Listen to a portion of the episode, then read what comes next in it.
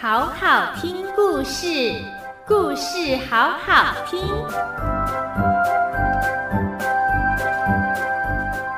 各位亲爱的大朋友、小朋友，大家好，我是玲玲老师，又到了我们说故事的时间喽。天玲玲老师要跟大家说一个很棒的故事。这本书是由新锐文创所出版的《兔子的试探》，作者是林奇梅。这本《兔子的试探》里头有好几个故事，作者呢是希望借由书里的故事来教导小朋友们要有宽阔的胸襟，接受他人的优点，进而培养自己成为一个乐观进取的好小孩。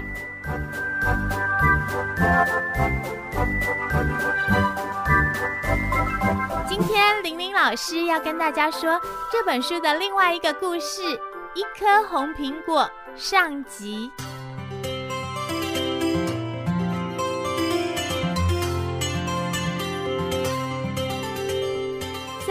尔斯旁边有一棵苹果树，苹果树妈妈每年都会开很多很多的花。开完花之后，都会结很多很多的果实。小苹果每天接受雨露的滋养，还有苹果妈妈的细心照顾，小苹果们慢慢的长大。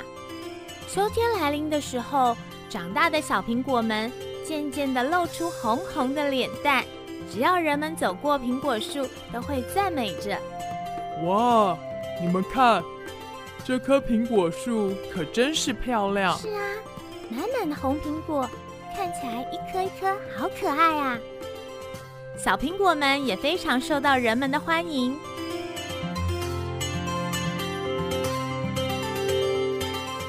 美丽的小苹果们每天都笑嘻嘻的迎接喜欢它的人，并且一个一个移居到不同的家庭里。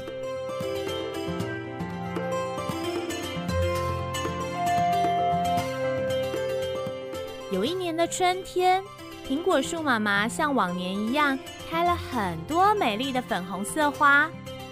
来到这里散步的人们都会称赞苹果树的美丽还有芳香，并且大家都会争着在苹果树下照相留念。正当苹果树妈妈陶醉在人们赞美的声音里，这一天晚上，天气突然变坏了。天空雷电交加，巨大的狂风吹起来，又夹带着倾盆大雨。苹果树妈妈可是担心极了，她紧紧地抓住河旁的木栅栏杆，生怕自己会被风吹走，而失去自己的生命，还有那些没有长大的小苹果花们。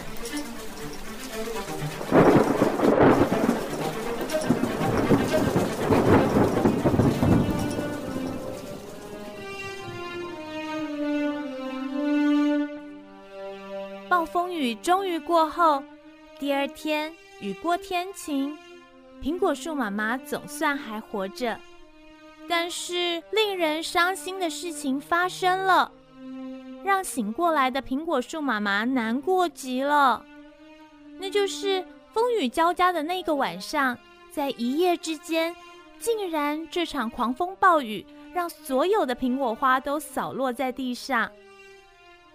苹果树妈妈伤心的流着眼泪，因为她知道她的苹果花被暴风雨扫落在地上，所以当这一年的秋天来临时，它的苹果树是结不了果实了。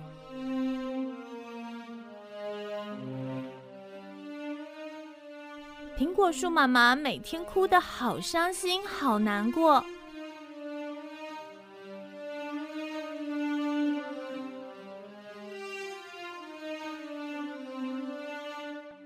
但是很幸运的，躲在苹果树妈妈腋下最隐秘的地方，还存留着一朵快要开的花苞。